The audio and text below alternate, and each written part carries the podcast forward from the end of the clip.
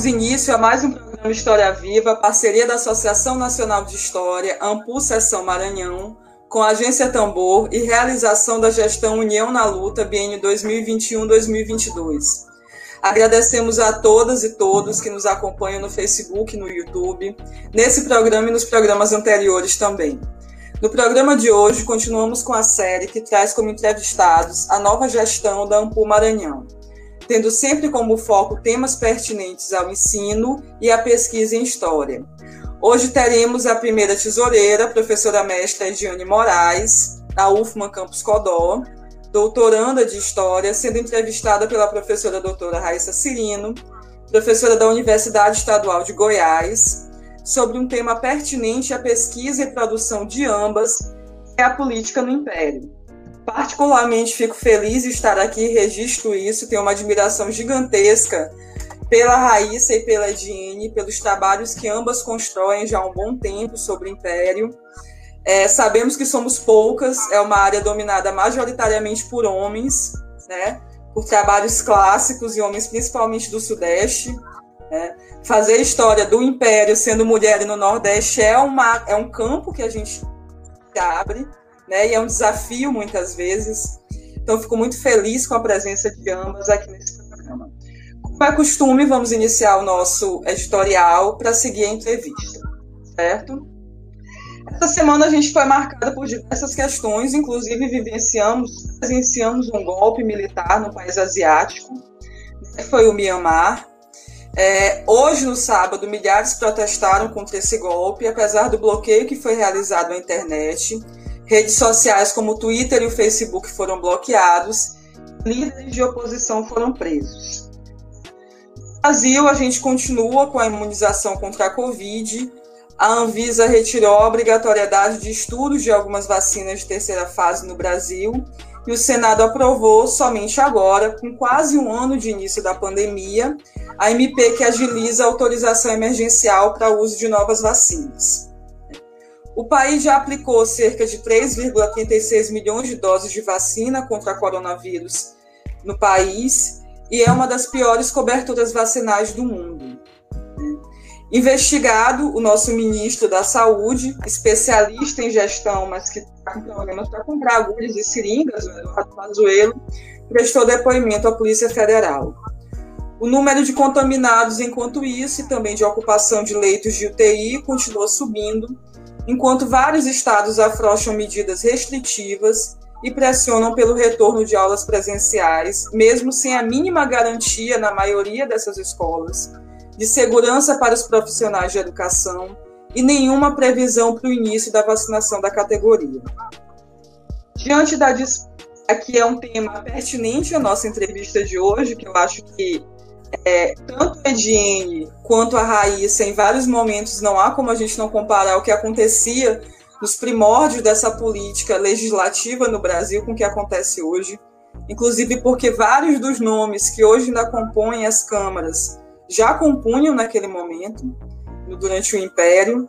Né? Então, diante da, da disputa pelos comandos da Câmara e do Senado, o governo abriu o cofre e destinou cerca de 3 bilhões de reais para 250 deputados e 35 senadores aplicarem obras em seus redutos eleitorais. Nesse contexto de eleição, os novos presidentes da Câmara do Senado, da Câmara e do Senado foram eleitos com o apoio do presidente Jair Bolsonaro e de 10 partidos, o senador Rodrigo Pacheco, de Minas Gerais, foi eleito em primeiro turno presidente do Senado e do Congresso Nacional próximos dois anos. Já o novo presidente da Câmara, Arthur Lira, do PP de Alagoas, também apoiado por Bolsonaro, recebeu cerca de 302 votos, mais do que o dobro do que o segundo colocado, que era o candidato Baleia Rossi quem estuda política no Império do Brasil, nada disso é nenhuma novidade, né?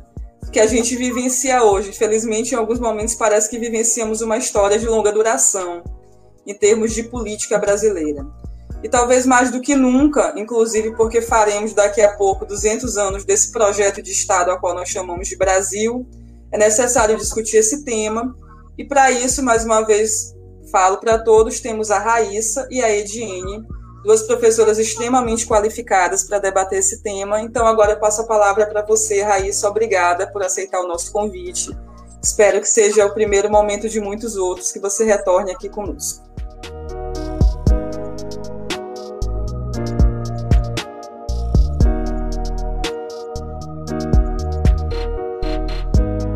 Obrigada, Joelma. Agradeço imensamente o convite, né, da Ampul Maranhão e da Agência Tambor para estar aqui presente. Como você falou, é uma alegria é, participar desse momento. Estou aqui com esse encargo é, de falar sobre e com a professora Diene. Rapidamente vou passar algumas informações. Né? A Ediene é docente da Universidade Federal do Maranhão, doutoranda do Programa de Pós-Graduação em História da Universidade Estadual Paulista, a Unesp, membro do Núcleo de Estudos do Maranhão Cientista, NEMO, EMA, e membro do Grupo de Pesquisa Poderes e Instituições, Mundo do Trabalho e Ideias Políticas, da UFMA. Acompanho sempre as lives aqui da Agência Tambor, quando eu consigo, e eu acredito que é, é, um projeto incrível, principalmente para tentar diluir as fronteiras entre academia e públicos mais amplos, além de reforçar os nossos próprios laços, mesmo nesse período em que fomos obrigados e obrigadas a nos distanciar fisicamente. E, como eu disse, estar fazendo parte aqui desse programa é muito caro para mim, é muito importante. E eu começo então pedindo para a Ediene se apresentar ao público destacando a trajetória dela como docente, pesquisadora, muito competente, e os meandros dessa trajetória junto com o seu percurso pessoal. Tá? Obrigada, Jenny, por aceitar esse convite. Olá, boa noite. Boa noite, Joelma. Boa noite, Raíssa.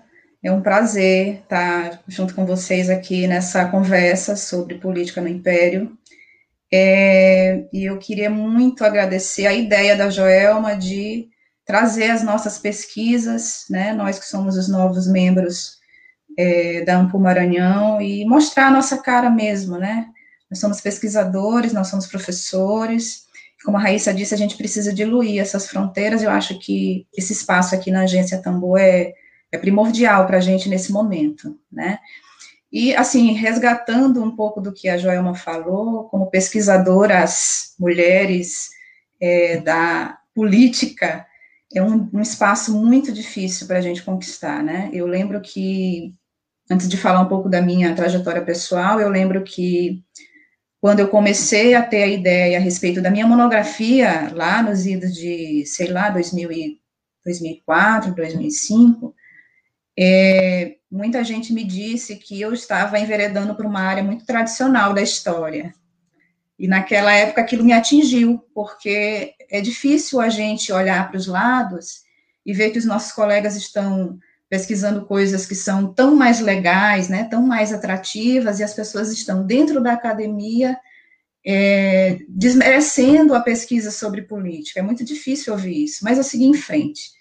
Bom, é, sobre a minha trajetória pessoal, eu nasci de uma família muito humilde, né? Meu pai pedreiro, minha mãe fez mil e uma coisas para nos sustentar, foi empregada doméstica, foi peão de obra, é, foi é, fez muitas coisas porque a gente tinha uma condição financeira realmente muito precária, né? Então, meu pai, como era alcoólatra, foi convidado a se retirar da família quando eu tinha três anos de idade então, nossa mãe nos criou aos trancos e barrancos, mas, é, apesar de tudo, nos deu condição para estudar e eu acho que eu tive muita sorte, né? Além da determinação que todas nós tivemos em algum momento para seguir em frente, para chegar onde estamos, mas também eu tive a ajuda de muita gente, principalmente da minha família, de alguns amigos que atravessaram o meu caminho e me ajudaram a, no meu percurso.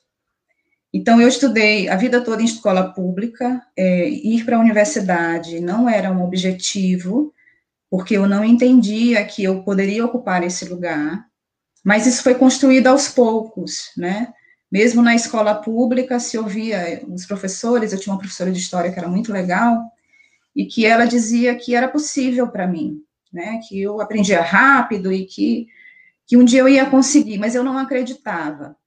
Como eu fiz um ensino médio muito, muito precário, então a gente naquela época precisava ir para os cursinhos.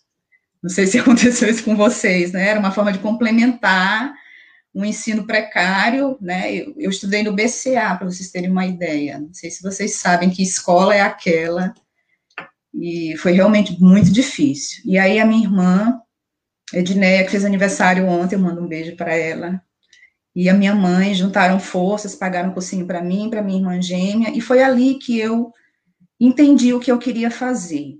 Mas antes é preciso saber que eu simplesmente abominava a ideia de ser professora e não tinha nenhuma é, nenhuma vontade de estudar história porque aquilo não me chamava atenção. Para mim, história era uma disciplina sem graça. É, não me fascinava, não me não me provocava nenhum sentimento positivo. E aí, no cursinho, eu conheci o professor Fortunato Zago, e eu via nas aulas do professor Fortunato um brilho nos olhos que eu nunca tinha visto em professor de história nenhum. E aí eu entendi que eu queria ser o Fortunato, eu queria exercer a minha profissão com um amor do jeito que ele fazia. E foi ali que eu me encantei pela história, né? Tive todo o ensino fundamental, ensino médio para fazer isso, mas foi no cursinho que me despertou a vontade de estudar história, porque eu queria ter aquele brilho nos olhos. Né? Eu queria fazer aquilo com amor do jeito que ele fazia. Mas a minha primeira opção não era história no vestibular, na época do famoso vestibular. Era jornalismo, eu fiz, acho que eu fiz duas vezes, não consegui passar, graças a Deus. E na minha primeira tentativa na UEMA, eu fiz o vestibular para história, passei numa uma excelente colocação e eu nem esperava que isso fosse acontecer. E aí eu fui.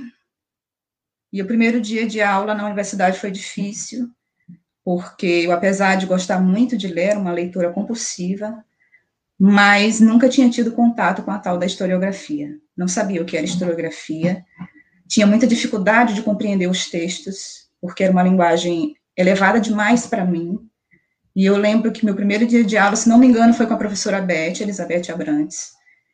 E uma aluna levantou o dedo e disse: Mas de René Descartes falou sobre isso, sobre aquilo.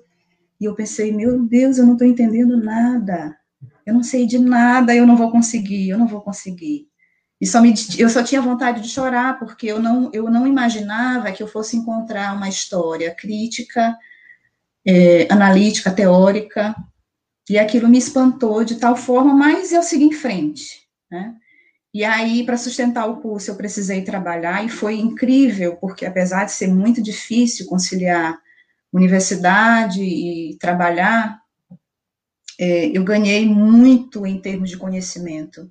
Eu comecei a trabalhar no Centro de Cultura, é, Domingos Vieira Filho, guiando lá os, os, turistas na Casa do Maranhão, depois na Casa do Nhozinho. Fui obrigada ali a pesquisar muito sobre cultura popular, né? conhecer sobre outras coisas que eu não tinha contato, e isso foi muito enriquecedor para a minha formação. Depois fui convidada pela Gabriela, é, pela Gabriela, esqueci agora sobre o nome dela, para fazer parte do Instituto de, de Pesquisa é, Municipal de Patrimônio, e aí eu desbravei, por conta desse trabalho, todas as, praticamente todos os espaços de pesquisa em São Luís, biblioteca pública, arquivo público, todas as bibliotecas disponíveis, a gente, eu e os meus colegas, nós desbravamos, e ali foi uma experiência incrível na área de pesquisa. Conheci os jornais, eu conheci a diferença de um códice para um documento impresso, eu sabia o que era um inventário, olhei praticamente, praticamente tudo que tem na biblioteca pública na área de, de obras raras, e foi uma experiência incrível. Então, eu tive que conciliar e ainda estudava música no final de semana para acrescentar mais um problema na minha vida. E aí eu tive que né, ir levando universidade com trabalho, e era o jeito, porque eu não tinha como sustentar a universidade, apesar de ser um curso magitória, magitória agora não vou conseguir falar a palavra, que era obrigatoriamente de pobres, né? Inclusive, a gente dividia o mesmo prédio com o pessoal do, do CFO e era um preconceito absurdo, né, em relação aos alunos de história.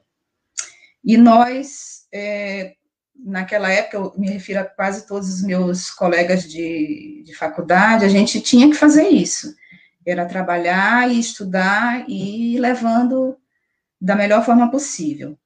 Eu me lembro que quando chegou o momento de decidir sobre a questão da monografia, do que eu ia começar a estudar naquele período, é, eu me interessei em estudar sobre o Holocausto.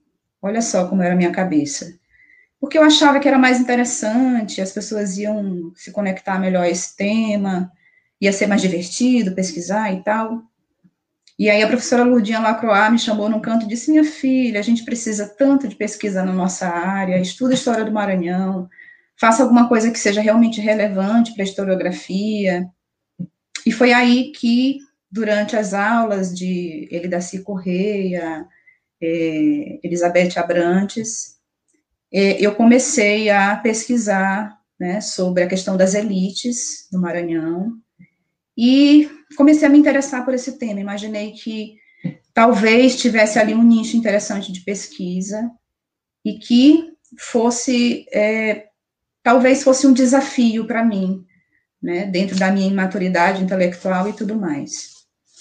Então, eu comecei a pesquisar, ouvir essas questões sobre o fato de ser um, um trabalho muito é, tradicional da história, por que, que você vai estudar história política, por que, que você não vai estudar outra coisa? Mas eu resolvi aceitar o desafio, né? E aí, termino o curso em 2006, alguns meses depois recebo a, é, o convite do professor Alain, lá do, do curso da UEMA, para fazer parte dos professores do antigo PQD, programa de formação de docentes, e aí é que eu realmente mergulho na área do, da docência e começo a aprender esse ofício que eu ainda não domino e nunca vou dominar e não pretendo dominar porque eu acho que é uma arte que a gente vai é, lapidando aos poucos, né? É um ofício difícil, mas que é tão importante e, e desafiador o tempo inteiro. Então, eu comecei a viajar ao Maranhão, dando aula de ensino superior, pegando umas disciplinas loucas de 60 horas que você tem que cumprir uma semana.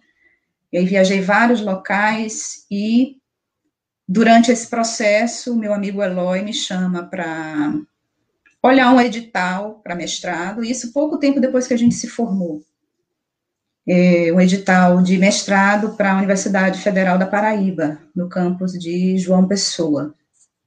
E aí eu fiz o, embarquei junto com ele nessa aventura. Ele disse: Você tem que ir comigo, você tem que ir comigo, você tem que fazer a prova.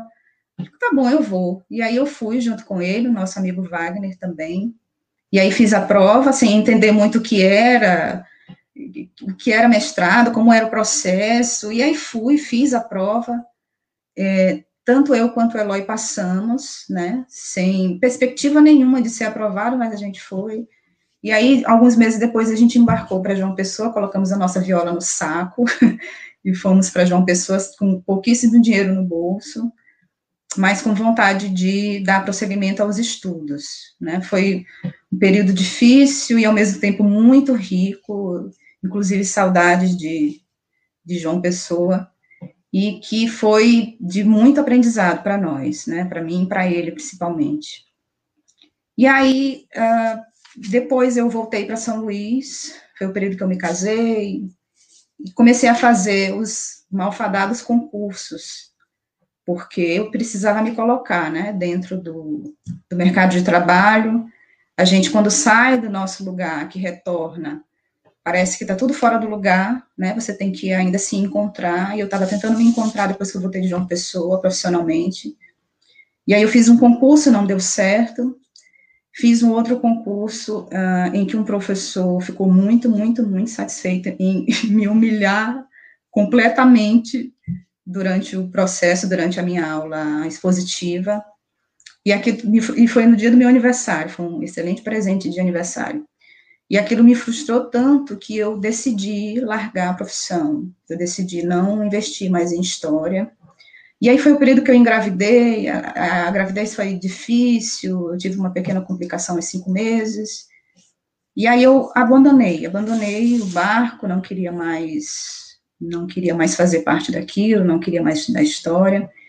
E aí fiquei uns dois, quase dois anos sem estudar. Não peguei nenhum livro de historiografia, não queria mais saber de história, aquilo para mim era passado.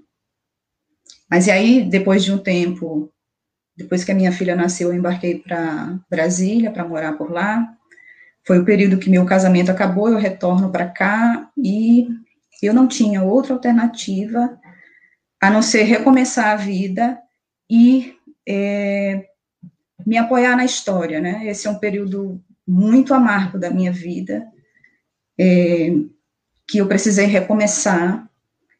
E eu costumo dizer que a família, os amigos e a história me salvaram, né? Porque eu voltei desempregada com uma criança de cinco meses para criar, né? Uh, sem perspectiva de nada, morando de favor na casa da minha mãe. E aí, como acontece sempre na minha trajetória, sempre tem um anjo que aparece do nada e resolve me dar uma força. O meu amigo, é, um grande amigo que eu tenho, é, que, que na, na época a gente não estava nem, nem tão próximo, mas ele resolveu me marcar no Facebook, o Rony César, e aí tinha esse edital de concurso para a UFMA. Eu fiz dois anos, quase dois anos sem estudar, amamentando, passando por uma crise pessoal intensa, sem perspectiva nenhuma de passar, porque tinha tanta gente mais competente do que eu naquele concurso, que tinha muito mais condições do que eu de, de ser aprovado. E eu fiz e joguei para a sorte, né? Joguei para o universo. Estou precisando, tenho uma filha para sustentar, para criar sozinha e preciso passar. E aí, algum tempo depois, o meu querido amigo Marcelo Cheche, que é outro anjo na minha vida, que me ajudou em momentos também muito difíceis, é, me liga para dizer: Dini, você foi aprovada. E é, eu não acreditei, né? Lógico. Mas depois que a ficha caiu, eu fui comemorar e ali para mim foi um recomeço. Entrar na Universidade Federal do Maranhão na condição de docente foi um recomeço e um aprendizado, né? Para mim, porque eu tinha a experiência da sala de aula é, desses interiores da vida, no PQD, depois no Darcy Ribeiro, que eu fiquei durante muito tempo, mas estar numa instituição de ensino superior, na condição de professora, entender os entremeios daquelas relações ali, para mim foi muito interessante. Fiz grandes amigos, é, aprendi muito, né, continuo aprendendo, e em 2017, é, depois que a minha filha cresceu um pouquinho mais, eu tive condições de, de começar a pensar no doutorado, e aí eu fiz a minha irmã gêmea, que que é uma das pessoas que eu mais amo no mundo, encontrou o edital do doutorado para a cidade de Assis, da Unesp. E aí ela disse: Olha, tá aqui, faz, te inscreve, vai que dá certo. Aí eu fui, fiz, me inscrevi, fui para lá, fiz a prova, também sem nenhuma perspectiva, que eu não imaginava que fosse passar de primeiro no doutorado. Passei, mais uma vez coloquei minha viola no saco, dessa vez junto com a minha filha, e a gente foi é, a gente foi morar no interior de São Paulo e voltamos no final do mesmo ano, né? Foi um processo bem rápido de fazer as, as, as disciplinas e começar o processo de pesquisa. Então é isso. As meninas caíram, não sei se elas vão voltar, mas eu vou continuar. Cadê? Raíssa. Aqui. Vocês ficaram acompanhando? Deu para acompanhar a fala? Demos o protagonismo para você. Vocês me deixaram porque... sozinhas. Não, demos, demos, o devido protagonismo, porque essa trajetória é incrível, né? Oi. Tá me ouvindo? Estão me ouvindo? Eu fiz um resumo do resumo do resumo, né? Só para as pessoas terem, conhecerem um pouquinho a meu respeito. E é uma trajetória incrível e que eu encontro, apesar de sermos de gerações diferentes, porque você já foi um exemplo para mim, né? O próprio Marcelo, que fez essa ponte entre nós duas, é, Marcelo me mostrou tua dissertação e eu fiquei encantada. E a partir do teu exemplo, Marcelo já falou: você pode, você consegue. Porque para nós, né, mulheres, dentro de um curso, acho que não apenas falar sobre política é um tabu, mas em um curso como história, né, como você mesmo falou, algumas professoras, alguns professores de educação básica primeiro se destacam para nós, né? Depois a gente vai vendo, acaba tendo um baque na graduação, porque é, apesar das mentiras que podem ser, né, podem circular por aí, mas o curso de história é um curso sério, é um curso que exige demais, que nos faz crescer intelectualmente e a gente começa a enxergar coisas que a gente nunca pensou que enxergaria sobre todos os processos sociais. Então, eu achei isso muito interessante nessa tua fala sobre tua trajetória, tanto pessoal como profissional, de se fazer professora. E como que isso inclui é, grandes fracassos, mas também grandes construções, grandes sucessos, né? É uma trajetória que requer até mesmo fé da gente, muita força, muita resistência. E eu acho incrível como Exato. você né, fez muito bem isso. Olhando para trás, parece fácil falar, porém, você que passou, né? E eu acho muito interessante, me orgulho muito de conhecer essa sua trajetória é, e tentar me espelhar nela. Agora, voltando um pouquinho na tua fala, quando tu comentou sobre o momento de ir para João Pessoa, né? de começar a trabalhar, então, em um texto mais desenvolvido, não apenas né, TCC, uma monografia, mas em uma dissertação. Eu queria que tu falasse um pouco mais sobre é, esse texto, que para mim foi tão importante, né, que se chama Honradas Famílias. Deixa eu pegar, deixa eu fazer minha colinha aqui. Honradas Famílias, Poder e Política no Maranhão do século XIX, entre 1821 e 1823. Então, eu queria que falasse um pouco mais sobre esse embasamento teórico, sobre essa experiência de ser também orientada por outra grande professora, né, a professora Sereuja Mariano, que também é uma referência básica para nós, falando sobre famílias no processo de independência. E aí, eu queria que tu falasse um pouco mais sobre isso. É, essa dissertação, ela na verdade é uma, uma continuação do meu trabalho de monografia, né? No trabalho de monografia, eu me propus a pesquisar sobre as estratégias políticas das famílias maranhenses é, para se manter no poder. É, atribuição de sobrenomes, casamentos, apadrinhamentos. Essa, esse é o mote da monografia, né? Uma monografia bastante simples, mas esse tema me foi despertado, especialmente nas aulas da Elidaci, que foi minha orientadora na monografia, né, na graduação, e da professora Elizabeth Abrantes, é, em alguns momentos em que esse elemento família entrava nas nossas aulas como um elemento político, né, como um núcleo político.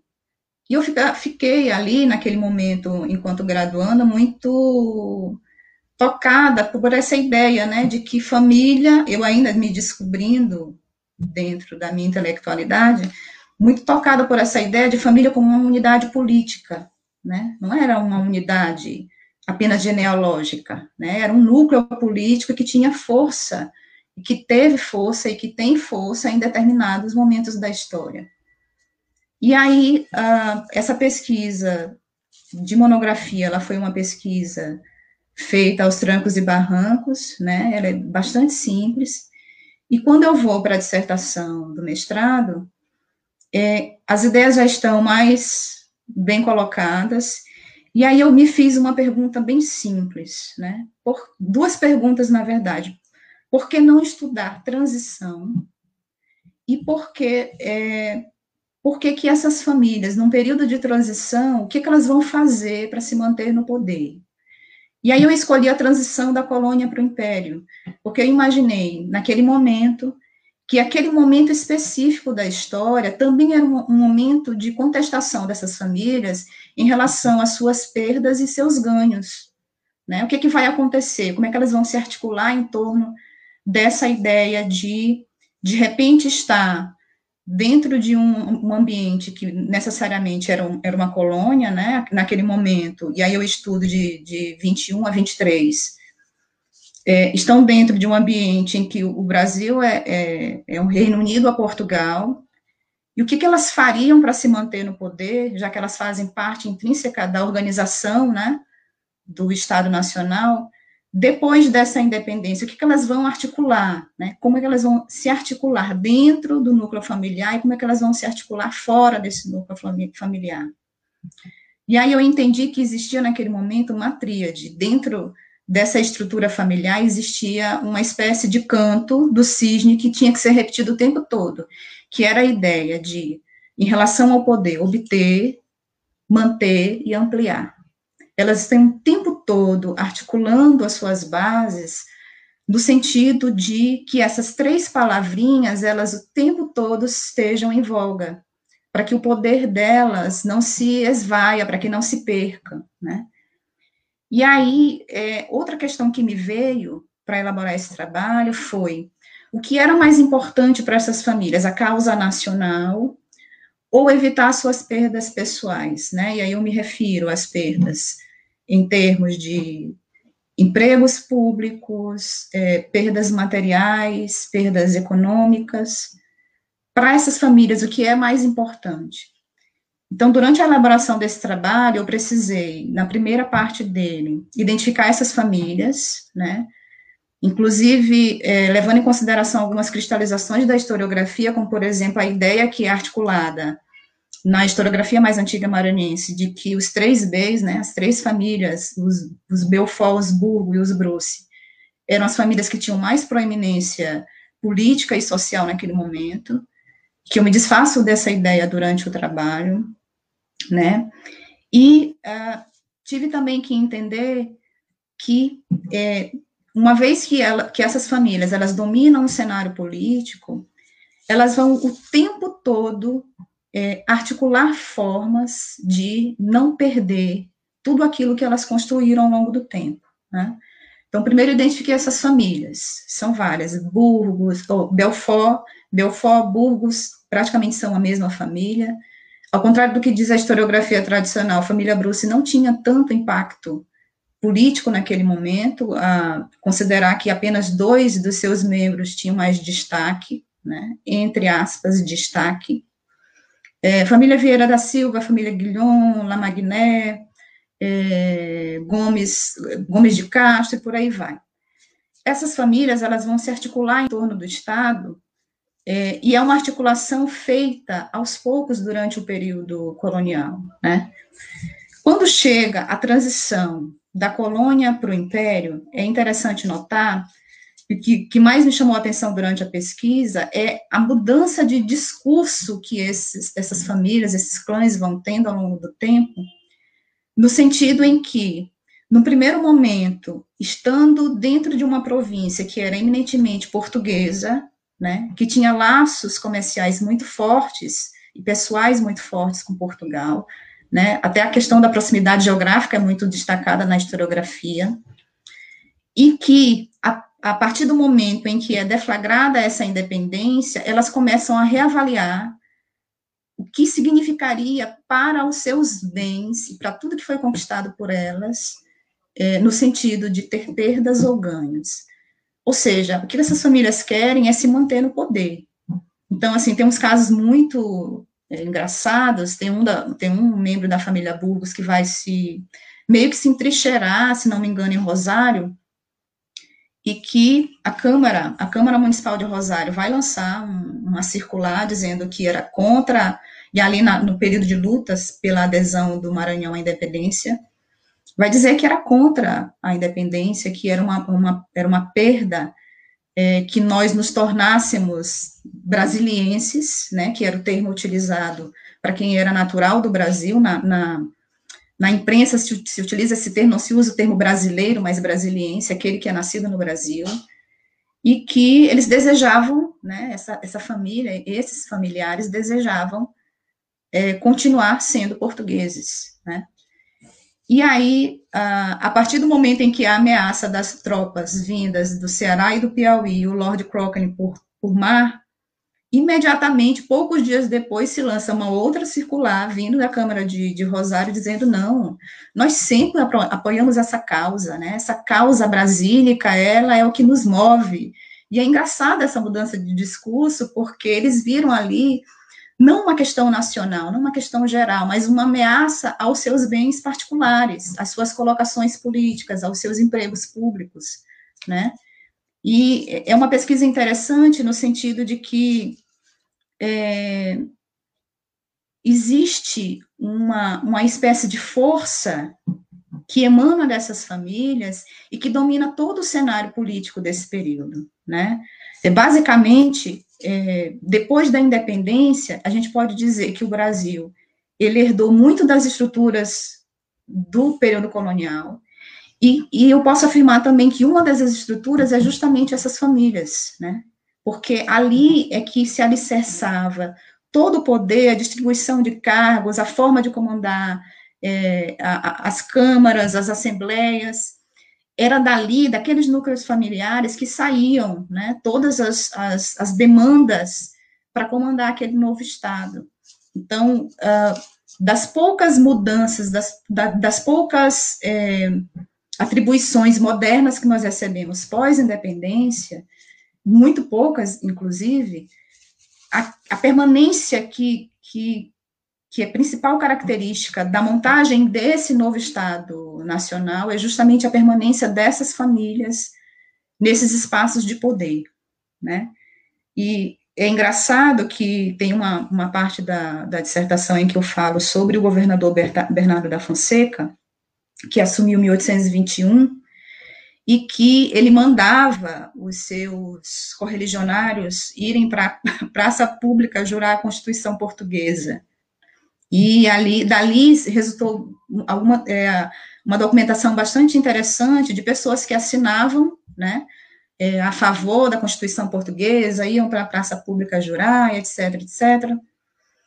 E é, algum tempo depois, quando ele foi convidado a se retirar do cargo, que ele, que ele abre mão do cargo, as mesmas famílias que faziam parte daquela lista é, que assinavam né, a favor da Constituição Portuguesa, de, de, de, de exaltar os portugueses no Maranhão e tudo mais, são as primeiras pessoas que vão assinar um, um abaixo assinado pedindo a renúncia dele, né? Eles viram que aquele governador não atendia mais as suas demandas e mudaram o jogo, simplesmente viraram o jogo e, e não e não seguiram a regra imposta, né? A ideia de que Portugal seria manter relações Portugal, com Portugal seria a melhor opção. Tem uma fala do próprio eh, Bernardo da Fonseca que é muito interessante, num dos documentos, que era uma das, das correspondências do governador geral, que ele dizia assim: Filhos do Maranhão, as vossas famílias e as vossas fortunas estão em segurança. Isso ali no período de, de discussão a respeito da independência, porque o governo está em vigor. Quer dizer, ali ele está deixando bem claro que ele governa por um grupo muito, muito específico, e são justamente para esses sobrenomes que estão ocupando espaços de poder ali na, na, na, no Maranhão, né? Na província do Maranhão. E é, depois da independência, e aí já me encaminhando para a parte final do trabalho, são formadas um pouco antes da independência e um pouco depois da independência, a primeira junta antes da independência é formada junta governativa, né? Que era uma forma de redistribuir esse poder melhor. Sai o Bernardo da Silveira, e aí se formam juntas governativas que são compostas basicamente por essas famílias, né? São três juntas, e dessas três, todas, nessas três, todas, tem pelo menos um membro da família Belfort. Então, essas juntas, elas têm o objetivo de redistribuir, fazer exatamente o que essas famílias queriam, né? De governarem juntas, de administrarem juntas. E ah, as duas últimas é, é, juntas governativas, que são de 1823, eu acho que uma é de, de fevereiro e a outra de agosto, se não me engano, ou um pouco mais depois de agosto. É, elas são juntas que elas têm como objetivo é, fazer essa governança é, coletiva, né? Digamos assim, coletiva. E ficou para mim, no final da pesquisa, a curiosidade a respeito de como, porque eu faço a pesquisa até 23, de 21 a 23, de como essas famílias iriam sobreviver dentro desse contexto, né? Porque aí 23 já tem a aceitação dessa independência aqui no Maranhão, né, em outras partes do Brasil, e de como é que esses grupos familiares eles vão se adequar a esse novo momento e vão tirar vantagem, né, dessa desse processo de construção do Estado Nacional. E aí é que eu avancei um pouquinho na pesquisa, mas isso aí já é para discutir sobre a minha pesquisa atual, porque no momento em que eu avancei a pesquisa, eu me deparei com com um fato que eu deixei de lado, porque não era objetivo na minha pesquisa naquele momento, mas que depois me ajudou a pensar a minha pesquisa atual, que é sobre os partidos políticos do Maranhão.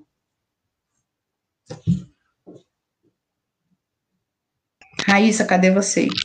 Oi, voltei. Eu acho muito interessante tua fala, Jenny, porque o né, acumulou tanto de conhecimento de documentação uhum. primária como de, de, Todas essas discussões, elas permearam um momento muito instável no Maranhão e, na verdade, elas são é, uma amostra muito é, da complexidade que se deu no resto do Brasil. Então, a tua dissertação já demonstra é. muito bem que essa ideia de um Brasil unido em torno de uma nacionalidade brasileira e que né, é sempre exaltada, sempre, ela não existe. Ela foi construída é, no momento a partir da redefinição de estratégias, de interesses, é, de planejamentos de famílias, de grupos que estavam no poder é, há muito tempo já, na verdade, uhum. na capitania, né, grupos que já estavam Isso. na há muito tempo. Claro que nós vamos ter alguns grupos que vão aparecer na última hora, como os negociantes, que começaram a se estabelecer mais fortemente na capitania a partir de meados do século XVIII. Mas você mapeia muito bem esse momento de instabilidade. E nesse sentido, nós temos um grupo, inclusive, né, que é o NEMO, ao qual você faz parte, que tem um conjunto de pesquisas que fala, cada um a seu modo, demonstra toda essa instabilidade é, e a partir do, do, do, trabalho do professor Marcelo Chesh, que você comentou, é, nós vamos, então, abrindo esse leque né, de, de análises, sempre enfatizando isso. A construção desse país, dessa nação, uhum. ela se deu com muita violência, com muita instabilidade, aos trancos e barrancos, na verdade. Né? E aí a tua é, tese agora do doutorado, eu acho que ela vem ampliar mais ainda esse olhar, né? Se até o momento desse período da independência nós vamos ter a renovação de estratégias por conta dessa instabilidade, vai ficar com Dom Pedro, não vai, cadê as tropas de Portugal? Eu acredito que essas facções familiares vão começar a se reagrupar e se reambientar nas novas instituições que vão começar a ser Sim. instaladas nos novos cargos, né? E aí o teu trabalho de tese ele vem falar sobre os partidos políticos.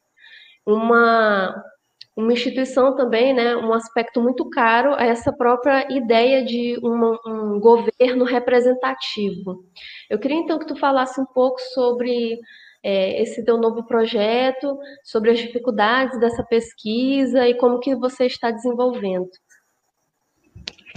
Então, essa é uma pesquisa ainda em andamento, um, que tem me custado muito caro, né? Porque, é, inicialmente, quando eu me deparei com a ideia de pesquisar sobre partidos políticos, alguém me disse assim: Mas você vai abandonar as famílias?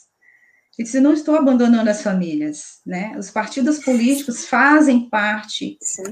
dessa permanência que são as famílias dentro da, da, do contexto político do Brasil, né? Mas, é, para meu espanto, eu imaginei na minha ingenuidade que eu iria encontrar uma historiografia rica, tanto a historiografia maranhense quanto a historiografia geral sobre o tema. Eu imaginei que eu fosse colher dados nessa historiografia e que eu fosse apenas aprofundá-los, né? E quando eu me deparo na pesquisa historiográfica, eu não encontro praticamente nada sobre partidos políticos, tanto no Brasil quanto no Maranhão. No Maranhão eu encontrei uma dissertação falando sobre os partidos políticos e metade de um capítulo de um livro ali, metade de um, uma fala num artigo ali sobre os partidos do Maranhão, porque existe uma certa, é, infelizmente, existe uma certa incerteza a respeito da existência desses partidos no período imperial, né?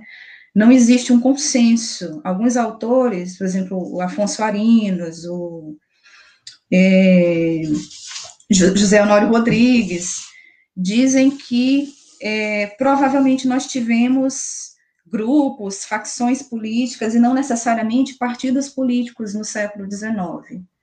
O que eu contesto, né, porque se não existissem de fato, essa discussão sobre esses grupos não estariam nos jornais, não estariam na documentação, né, as fontes não citariam, não discutiriam, os próprios agentes políticos, aí eu me refiro a senadores, deputados gerais, deputados provinciais, não perderiam tempo discutindo a natureza desses partidos.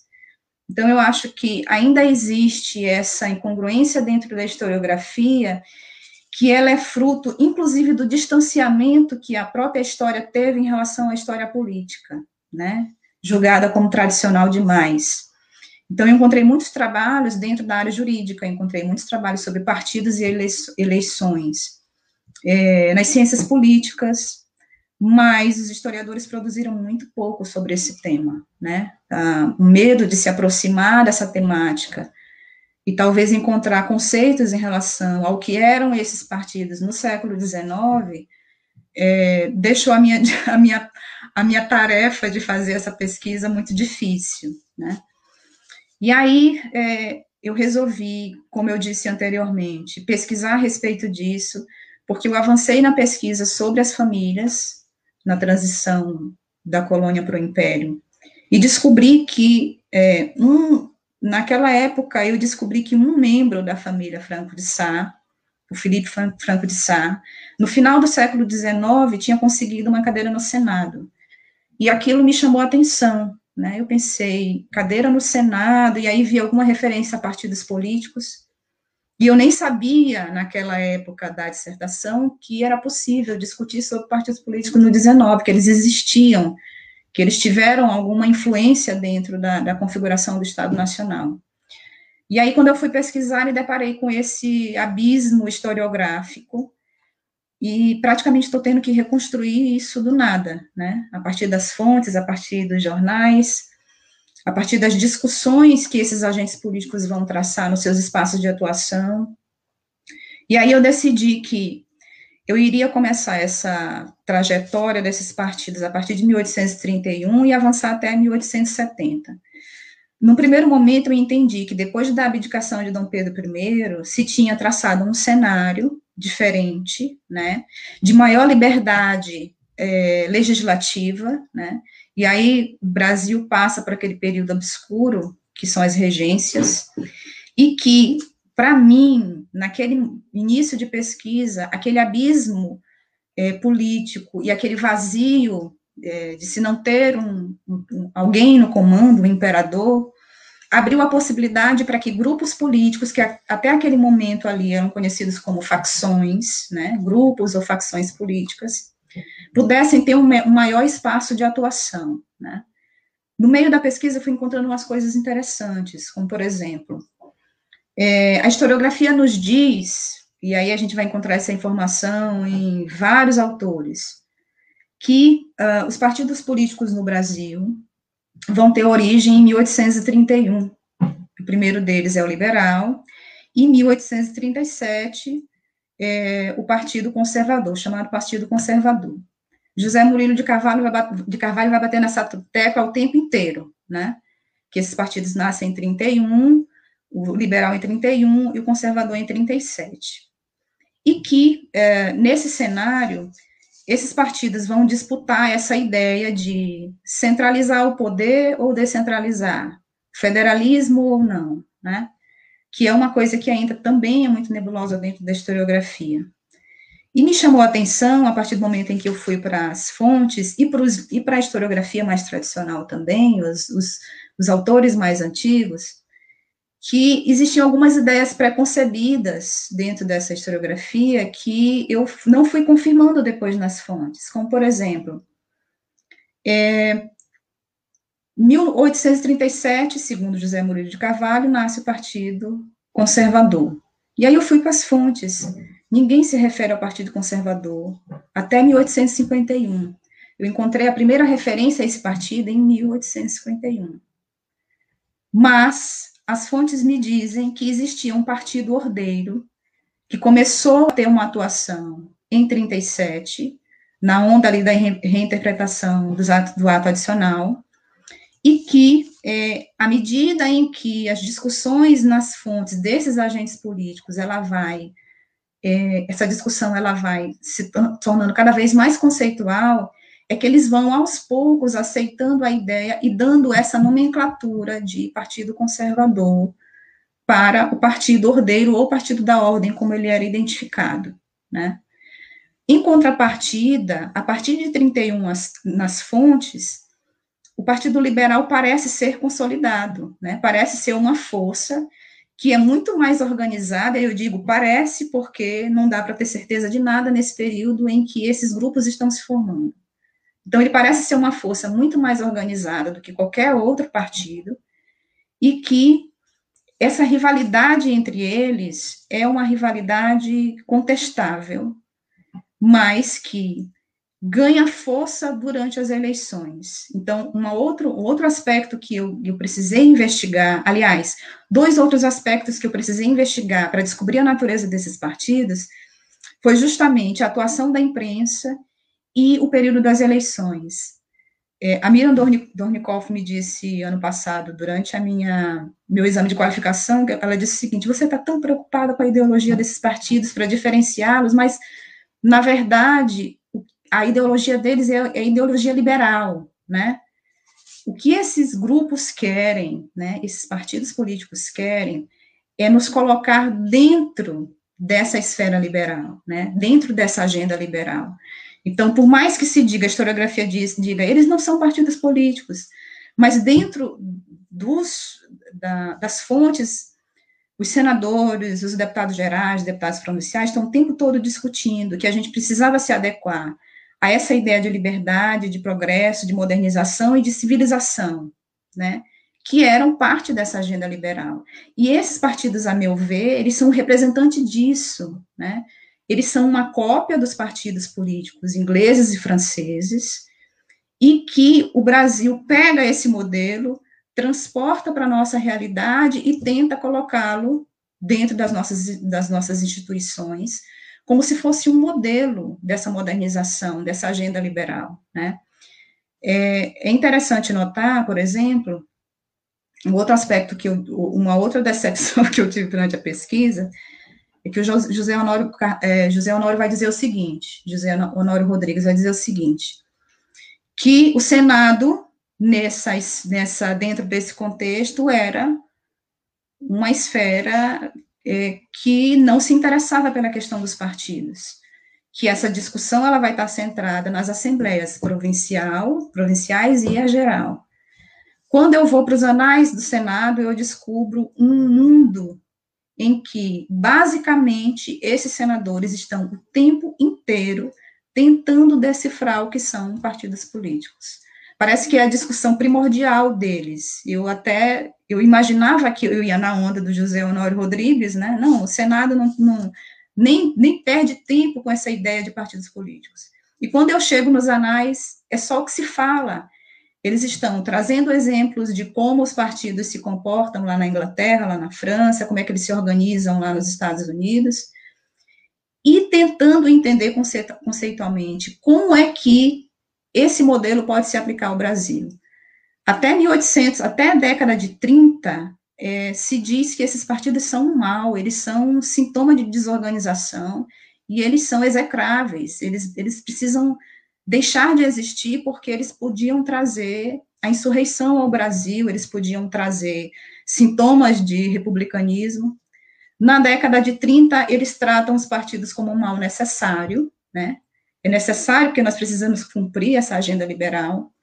Já na década de 60, o discurso é completamente diferente. Eles vão dizer: partido, os próprios políticos vão dizer, partidos políticos são extremamente necessários, porque eles fazem parte de um sistema representativo, eles são a essência do que é a monarquia brasileira, e eles precisam ser respeitados. Agora, só um adendo para terminar minha fala. Respeitados no sentido do bipartidarismo, porque era inaceitável, dentro desse contexto, que existissem outros partidos que não fossem o conservador e o liberal. Vide o fato de que na década de 60, quando o Partido Progressista aparece, é, na, nas fontes é, é, quase uma guerra entre os senadores, né? É, discutindo realmente a relevância daquele partido e como fazer para que ele saísse de cena. Mas tem tanta coisa para discutir sobre esse assunto, mas o nosso tempo já está, infelizmente, se esgotando. Verdade, Jenny. E te ouvir é uma forma de aprender, né? E reaprender, observar uma pesquisa sendo feita assim, né?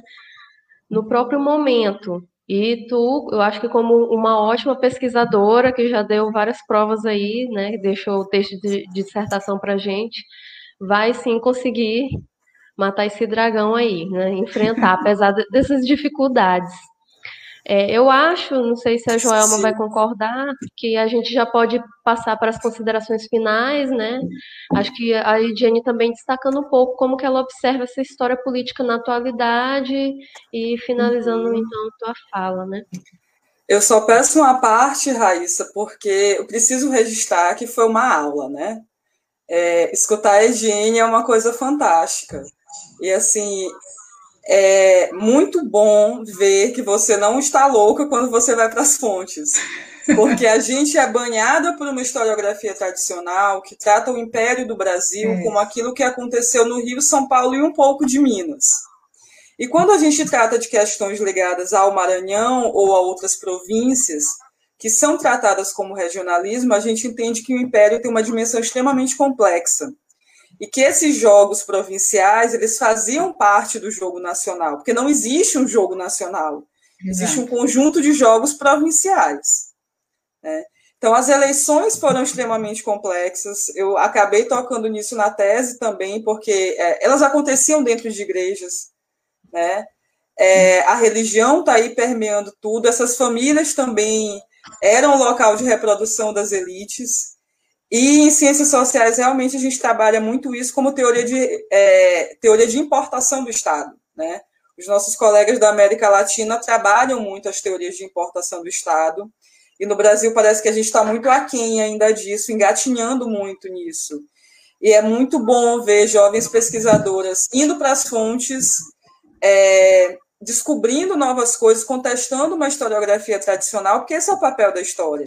A gente está todo o tempo produzindo conhecimento, não é cristalizar só aquilo que já foi feito, né? Então, eu, preciso registrar isso, fico muito feliz é, desse momento aqui, que eu acho que é um momento importante para todos que estão assistindo. Aqui a gente tem muitos comentários é, muito felizes de aprendizado com o que a Jenny tem falado, da participação de Raíssa também, colegas acompanhando do Macapá, né, dando parabéns para as duas. E passo a palavra para você, Edine, para a gente finalizar. É, eu queria finalizar com uma coisa que eu descobri esses dias.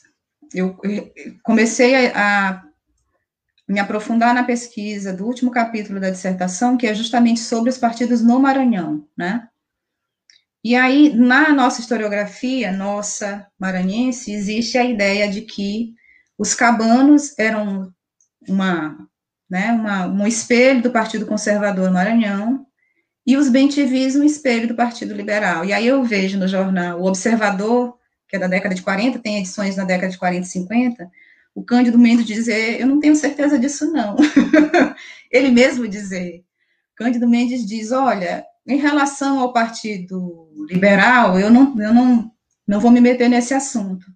Mas eu não acho que o partido cabano no Maranhão seja correspondente do partido conservador lá da corte, né?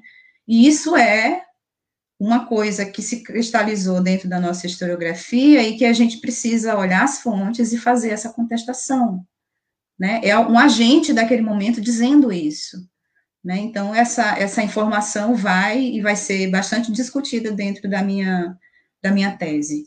Eu queria, é, para fechar, agradecer muito a Raíssa por ter aceito o nosso convite para estar aqui.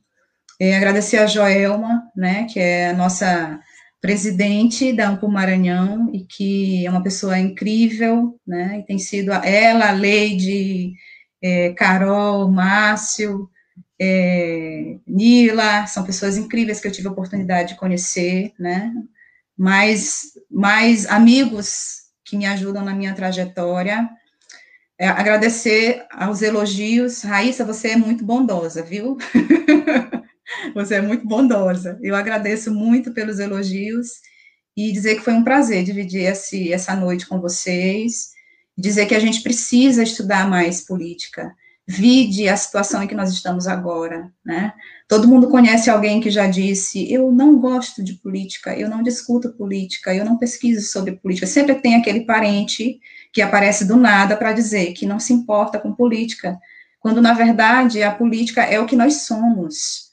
Todo e qualquer assunto, dentro, fora da história, em qualquer área do conhecimento, tem um quê de política, depende da política, e é resultado de uma política né, elaborada para que funcione de, do jeito A ou B, de qualquer forma. A gente faz parte de uma sociedade que é eminentemente política, né? Então, é, eu incentivo a quem estiver assistindo e a alunos e ex-alunos, pesquisem, estudem política, não vejam como história tradicional, como eu ouvi no início da minha caminhada, porque isso não é história tradicional, isso é história, independente do tema, isso é história, e ele mais do que nunca, é extremamente necessário para conscientizar é, e para nos fazer entender contextos. O que está acontecendo nesse momento é que muita gente não consegue ler os contextos e por isso vota mal e por isso não interpreta o que de fato está acontecendo nesse país, né?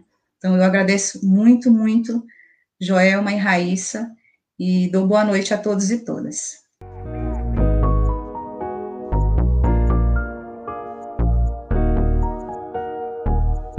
Uma fala ótima. De... Obrigada, Joelma. Obrigada, gestão da Ampul Maranhão. Estão, assim, realizando uma grande empreitada com a História Viva. Agradeço mais uma vez o convite. Convido a todos também para lerem a Ediene. Se vocês acham que aprenderam aqui, vão aprender ainda mais sobre a história do Maranhão e sobre política no Império, né? Com uma pesquisa como a da Ediene, a da Joelma como a Ediane insistiu, né? É o momento de encarar, de realmente entender o que, que é política e por que, que isso faz tanto parte do nosso cotidiano. Obrigada, Joelma. Agradeço novamente a participação da Raíssa e da Ediane, da Ediane por aceitar o primeiro convite de fazer parte da nossa gestão, né?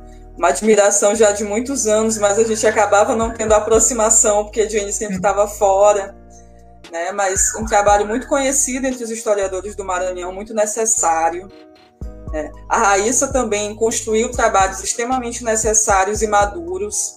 Né? Vamos fazer aí 200 anos desse projeto de nação que nós temos de Brasil. Se torna mais do que nunca importante a gente entender que país é esse no qual nós vivemos, que práticas federativas são essas, que práticas legislativas são as que se perpetuam no país como uma tradição e que as famílias que estão no poder não estão lá por algo natural, né? São processos históricos que se consolidam por lógicas que se tornam cada vez mais naturais, inclusive como essa de que política não se discute, política se discute, política se estuda. Fico muito feliz de ver jovens historiadoras desmistificando lugares comuns, contribuindo para o avanço da historiografia do país e da historiografia do Maranhão. Nós temos excelentes historiadores do Império no Maranhão. Né? As duas, a Raíssa Edine, a professora Regina, os participantes no NEMO, né? É, tanto alunos quanto professores da UEMA. A UEMA tem uma parte muito consolidada de História do Império e um evento muito tradicional já. Então, convido a todos a lerem essas pessoas, a procurarem esses trabalhos, a escutarem o História Viva. O nosso trabalho é esse, é integrar os nossos colegas da capital e do interior, nossos colegas de outras partes do país que já estão assistindo o nosso programa. Então, eu espero que cada dia mais esse processo ele seja consolidado. Convido a todos também a se filiarem à Associação Nacional de História. Vivemos mais do que nunca um momento importante e necessário de fortalecimento do lugar do profissional de história e do lugar dos professores. Então é isso, gente. Boa noite. Obrigada, meninas. Obrigada a todos que estão nos assistindo. Obrigada à Rádio Tambor. Agência Tambor pela parceria e até o próximo sábado. Tchau, tchau.